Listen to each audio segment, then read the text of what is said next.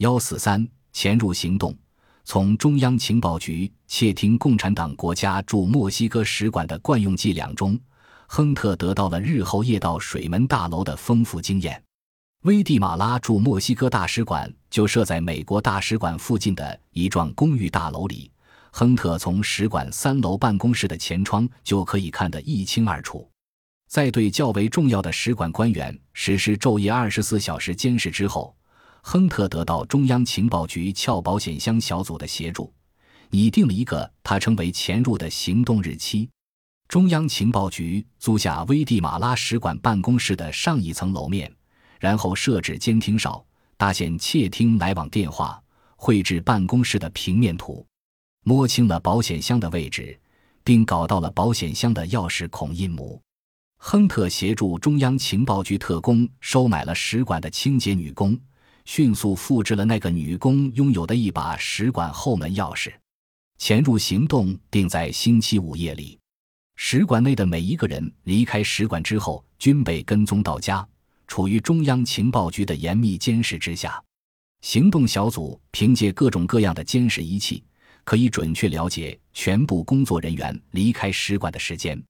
在晚上十一点钟，一切就绪之后，一个电话打到危地马拉大使馆。无人来接电话，这就是开始潜入行动的暗号。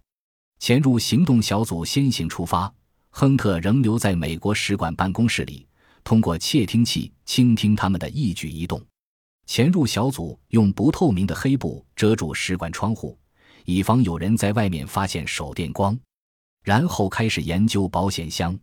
而使馆地下室里，值班人正沉醉在打牌和品味龙舌兰酒的快乐之中。亨特的新朋友，一个月前结识的一名间谍，输得十分大方。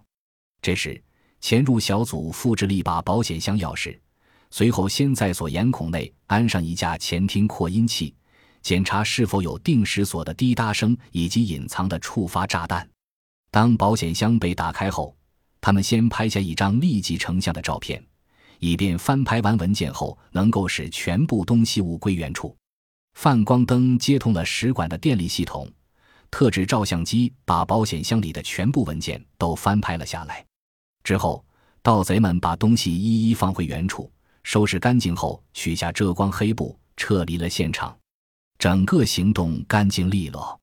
拂晓时分，潜入行动小组已乘飞机到了达拉斯，更换身份证后回到华盛顿。中央情报局的各个部门检查完他们翻拍来的材料后。把已被危地马拉大使馆腐蚀的墨西哥人的名单，以及将成为使馆腐蚀目标的墨西哥要人的名单，一起送往中央情报局驻墨西哥城情报站。文件中还有大使所做的关于在墨西哥搜集枪支弹药情况的详细笔记，关于大使和苏联使馆接触的一份情况说明，以及大使正在分析研究的美国使馆高级官员的简况。